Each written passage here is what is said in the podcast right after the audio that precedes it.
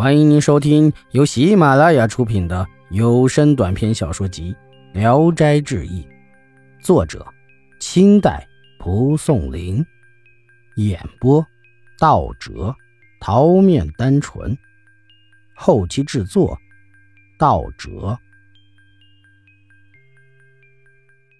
华姑送他上船，说：“你走后，我就带两个女儿去你县租房居住。”若是不忘就好，我们在李氏废园里等你迎亲。富生便回家了。当时富生逃学出走以后，富家到处寻找，他父母焦急万分。忽然见富生回来，一家人都高兴得不得了。富生大略说了他的经历，并提出与华氏定亲的事儿。他父亲说：“妖精说的话怎么能信呢？你活着回来。”就是因为你身体有缺陷，不然早死在外面了。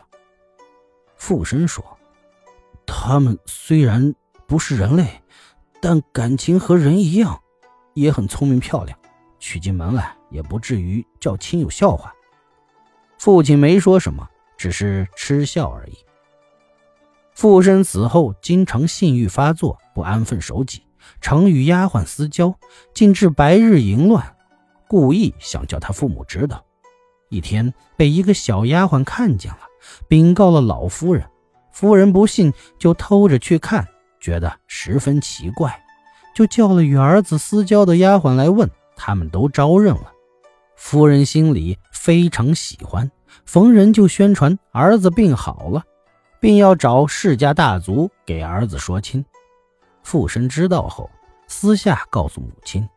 非华家的姐妹不娶，他母亲说：“哎呀，世上不缺少美女，为什么非要娶个鬼物呢？”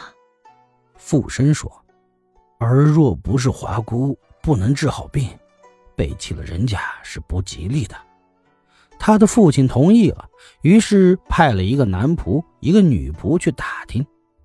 家人出城东四五里，找到李氏废园。果然见残墙竹树中有缕缕炊烟，女仆一直进了屋，见华氏母女正在擦拭桌椅，好像正准备迎接客人。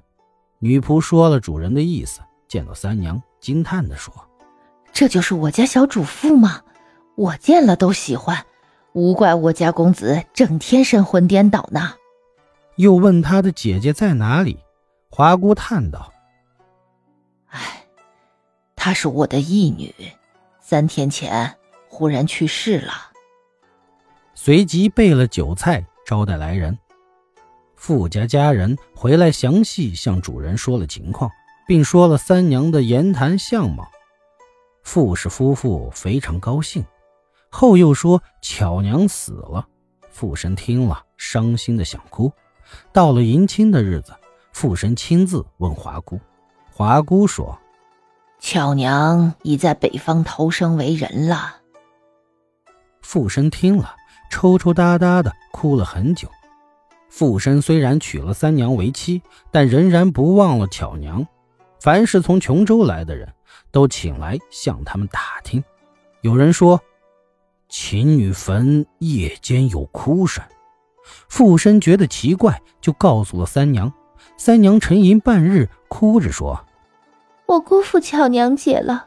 phụ 身再三追问，三娘才说：“我与母亲来时，实没有告诉巧娘。现在悲伤啼哭的，莫非是巧娘姐姐？一直想告诉你，又怕母亲斥责。